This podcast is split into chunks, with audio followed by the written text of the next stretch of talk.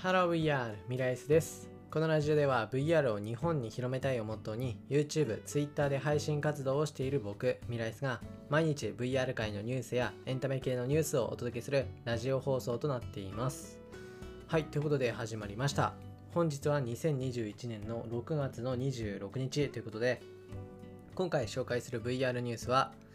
2030年には AR、VR デバイスはコンソール機と同程度に普及する。Unity の CEO が予測したという内容です。はい、ということで、まあ、こちらですね。えっと、まあ、AR、VR デバイスのこちらの普及が今から10年後、まあ、9年後か、約9年後には、なんとコンソール機、まあ、コンソール機っていうのはゲーム機でですね、まあ、一般的な家庭用のゲーム機。と同程度にまで普及するというふうに言われている内容です。でこちらはですね、あの、Unity、ゲーム制作エンジンの Unity を提供するあの CEO の方が、まあ、発言した内容で、まあそうですね、今の時点だと AR、VR ヘッドセットの普及率というのはもう、うん、だいぶ低いですね。全然普及してないです、はっきり言って。うん。それこそオキュラスクエスト2が出てだいぶ普及したなっていう感じはあるけどまあそれでもね、うん、全然っていう感じですね。で実際のところあのその、うんと、普通のゲーム機普通のゲーム機がどれくらいあの、まあ、全体にあのあるのかっていうと世界で約2.5億というふうに言われています。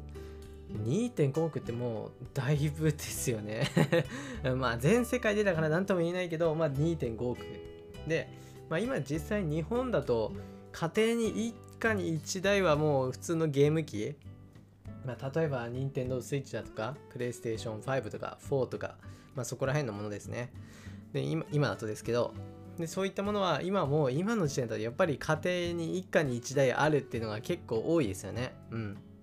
でそれが今から9年後に VR ゴーグルも同じような割合になるっていうことなんですよね。はい。ということで、まあ実際どうなんですかね。うん、すごいですよね。そうなったらもう相当、なんだろう、VR が当たり前になるっていう世界がね、来るんじゃないかなっていう感じですね。で、ただなんですけど、あの、実際この40億以上っていうのがスマートフォンの普及率なんですよ。なのでね、まあ、スマホに比べたらまあねあの普通のゲーム機は大した量じゃないしましてやね今の VR ゴーグルなんてもう全然なんですけどただねその一家に1台 VR ゴーグルみたいなことになるのが今から本当に9年後起こるというふうにこの今あのそのゲーム制作のコンテンツを出している Unity の CEO が言っているのでまあ結構この人の予想は当たるんじゃないかなとは思います。でまあこちらが何でそんなに加速するのかっていう内容なんですけどなんだろうあの一般的なそのゲームとかまあそういうのももちろんなんですけどここですごいのが産業分野です。あの今この 3D コンテンツこういった AR、VR に関する 3D コンテンツっていうのはそのゲームをするっていうものももちろんですけどその産業用それがすごいあの良くてその実際に製造現場だったり工事現場だったりでそれに AR、VR を活用するっていう事例が今もうちょこちょこ出てきてるんですよね。まあ、実際今僕自身のラジオでもお伝えしてるとは思うんですけどでこれの伸びがすごいんですよねもうも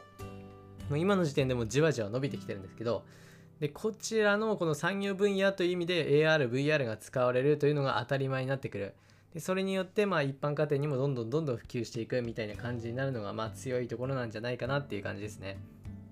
で、まあ、ここまで言って、まあ、AR、VR が広がっていくっていうのは分かったんですけどただこう根本的に変えないといけないっていうふうにまあその CEO の方は言ってるんですよね。この AR、VR のその体験というかそのコンテンツでなぜかというと結局あの今あの今の現状の VR ゴーグルでできることっていうのはコントローラーありきで、まあ、確かに没入感とかそういったものはすごいんですけどなんだろうその入力とかあの画面を選択するとか正直画面ならあのスマホで良くないですかっていう話なんですよ。でわざわざねそんな重たいとか蒸れてしまうとか、まあ、そういった VR ゴーグルをかける必要あるかなって感じなんですよね。でただもちろんその VR コンテンツのなんだろうその没入感だとか、まあ、その世界に入るとか、まあ、そういったものはやっぱり VR ならではっていうものではあるんですけどなのでななんて言えばいいんだろうこの VR、AR だからこそできるっていうその根本的なコンテンツを変えないといけないっていうふうに言ってるんですよね。うん、まあこれはその通りだなって思いますね。うん、で結局その、うん、今その VR ゴーグルでやってることっていうのがまあそこまでっていう話になっちゃうんですよね。あの結局スマホで解決しちゃうじゃんみたいな状態なのがまあほとんどなんですよ。まあもちろんその VR だからこそっていうのもまああるにはあるんですけど根本的にやっぱりその VR、AR だからこそ AR、VR これでしかできないっていうねそういったコンテンツがないとこの普及にはねまあ至らないんじゃないかなっていうふうに言っていますまあ本当にその通りですねまあどう変わるんですかねもう何とも言えないですねこの産業分野系で行った時にまあ AR、VR ならではっていうのがまあ出てくるっていうのはわかるんですけど一般家庭向けで AR、VR だからこそって言われるとあなかなか難しいですね。まあこの先の開発次第ですけど、まあ僕自身も考えてみたけど、えー、いまいちで、あんまりちょっと何とも言えないですね。AR だからこそ、VR だからこそって言われるとね、うん。まあここがどうなるか、どうなるのかっていう感じですね。ここが変わった瞬間に多分その9年後に変わるって、9年後にゲーム機と同じになるって言ったんですけど、まあそれより早くなるかもしれないですよね。